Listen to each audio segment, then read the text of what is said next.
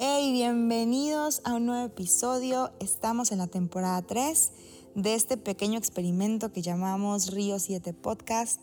Estamos presentes en Spotify, en Apple Podcast y en plataformas como Facebook e Instagram. Y de hecho, el tema del día de hoy salió de unos Insta Stories en los que algunos de ustedes contestaron ciertas preguntas o encuestas y una de ellas era, ¿se me dificulta más soltar o abrazar. Y la gran mayoría, incluyéndome, seleccionamos soltar. Así que vamos a hablar de esto y la verdad es que en un entorno tan de pertenencia, soltar parece sinónimo de perder y perder siempre ha tenido una connotación negativa.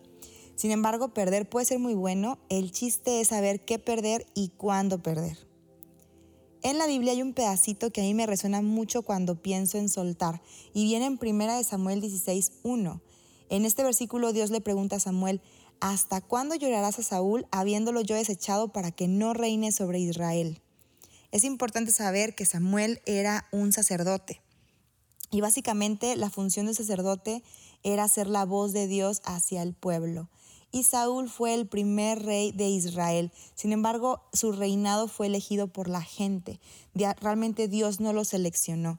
El primer rey que Dios seleccionó fue David y David vino después de Saúl. Entonces, esta pregunta de hasta cuándo llorarás es una pregunta retórica. Al principio me pareció como un poco fuerte y sí dije que, ah, órale. Pero la verdad es que no está expresando una duda, no es como cuánto tiempo más te falta, sino es una afirmación y es un énfasis en algo que se quiere expresar. En este caso es como un, hey, no llores lo que fue, mejor mira lo que tengo ahora. Y es súper interesante para mí ver que Dios no le reprocha a Samuel que esté llorando por Saúl. Al contrario, le permite que lo haga, le permite tener un duelo. Por eso, cuando hablamos de soltar y de avanzar, es muy importante que tú sepas que no es inmediato. Hay un periodo entre uno y otro, pero ese periodo es temporal. Es decir, tiene un principio y tiene un fin. Sí debe de doler, claro que va a doler, pero no dolerá por siempre. Si todo el rato te está doliendo, eso quiere decir que aún no lo has soltado. Y tal vez tú me puedes decir, no, ya lo solté, ya lo dejé ir, de hecho ya no lo tengo físicamente. Bueno, a veces soltamos físicamente, pero en nuestro interior también tenemos que soltar. En este caso, el problema de Samuel realmente no era que Saúl ya no fuera rey, sino el tipo de rey que Saúl pudo haber sido. Es decir, Samuel le estaba llorando a la decepción, le lloraba a la expectativa que tenía sobre Saúl.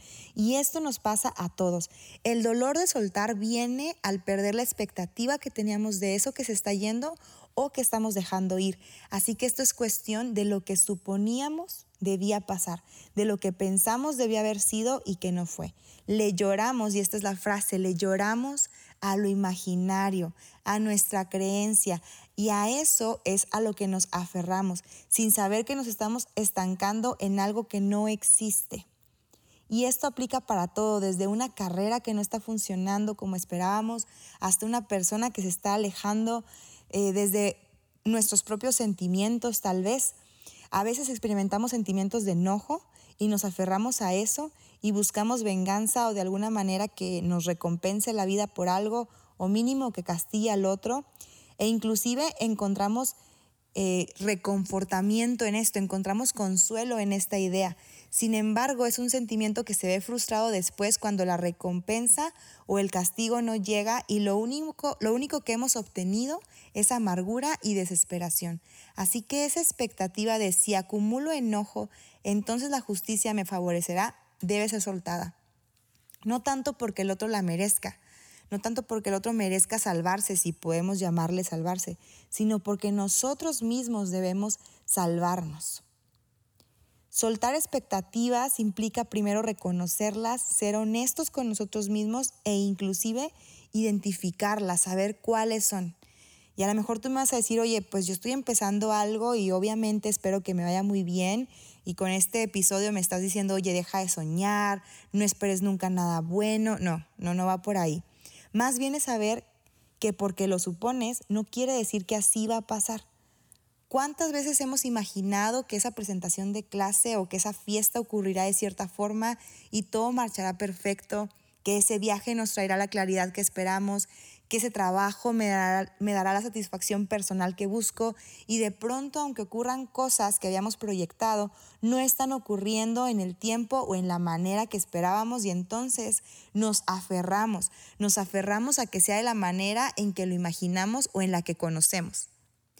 Y te voy a poner un ejemplo de que vi en un video hace poco, bueno, hace mucho realmente. Es un video que se hizo súper viral por la naturalidad de la persona que lo, que lo protagonizaron. Y este video es de una señora que vendía empanadas. Esta señora acaba de empezar el día, entonces traía su canasta llena de empanadas y mientras caminaba hacia el mercado, que era donde las vendía, la para un señor y se acerca a ella y le dice que le quiere comprar todas las empanadas. Y la señora le dice que no, porque pues después qué va a vender. Y el Señor como con esta respuesta como que se saca de onda y le dice, oiga, pues ya no va a tener que seguir caminando, ya se va a poder ir a su casa, ya habrá terminado. Y la señora le dice, no, no te voy a vender, si quieres te vendo la mitad porque pues tengo que ir al mercado a vender, ahí es donde las vendo.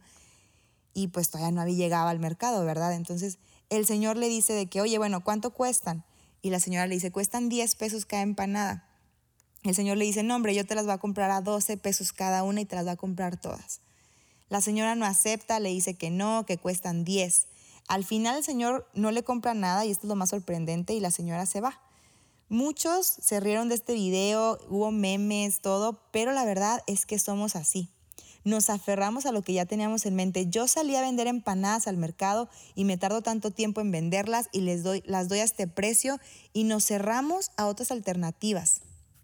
Este video es el equivalente a esa relación que no está funcionando, pero no la terminas y aunque es evidente que ya no te hace bien, continúas porque tu expectativa de esa relación te mantiene ahí. Es lo mismo que cuando ves que tus actitudes o tu forma de hablar te trae problemas y te, justificas con un así soy y tu expectativa es que los demás cambien en lugar de que tú sueltes eso y comiences a realmente observarte y a mejorar como persona porque nos es muy fácil siempre ver lo que los demás deben soltar, pero justificamos lo de nosotros. Lo disfrazamos en frases como así son las cosas, es lo que hay, así debe ser, o siempre lo he hecho así. Y una que descubrí hace poquito, tengo que aguantar, debo persistir porque renunciar es fracasar, pues no siempre. Si se trata de renunciar a pensamientos que nos dañan o a entornos que no son sanos, renunciar de hecho es una victoria. Samuel estaba estancado en la decepción y no la quería soltar. Y es muy interesante que Dios, antes de decirle que ya tenía a David, le pregunta, ¿hasta cuándo llorarás a Saúl? Porque sabía que Samuel no iba a ver el maravilloso rey que David era si antes no soltaba a Saúl. Entonces, a través de esta pregunta, Dios invita a Samuel a reflexionar y a tomar acción, a soltar lo viejo para poder abrazar lo nuevo, porque la verdad, ¿quién de nosotros puede abrazar a plenitud si nuestras manos están ocupadas? Así que reyes o empanadas, expectativas o ideales, la clave es soltar lo que se ha ido o se tiene que ir, procesarlo, vivir ese duelo de forma temporal y así poder ver lo que viene o tal vez lo que ya está. Te agradezco que hayas escuchado este episodio. Estoy segura que te lograste identificar en alguna de las opciones para soltar. Y es, si ese es tu caso, yo te invito a que en una oración tú le pidas a Dios que te ayude a soltar, a dejar ese hábito, a dejar esa situación, esa actitud que te está llevando a quedarte estancado o a quedarte en el pasado, que te está nublando la vista hacia lo que viene o hacia lo que tal vez, como dijimos, ya está. Yo te animo y te aseguro que en esa oración tú vas a encontrar la claridad que necesitas y la fuerza que necesitas para soltar lo que tienes que soltar. Te agradezco muchísimo nuevamente que nos escuches. Te espero en el próximo episodio. Me encantaría escuchar tus comentarios, escuchar tus experiencias y poder intercambiarlas. Y te espero nuevamente en otro episodio más de esta temporada. Nos vemos pronto. Saludos. Bye.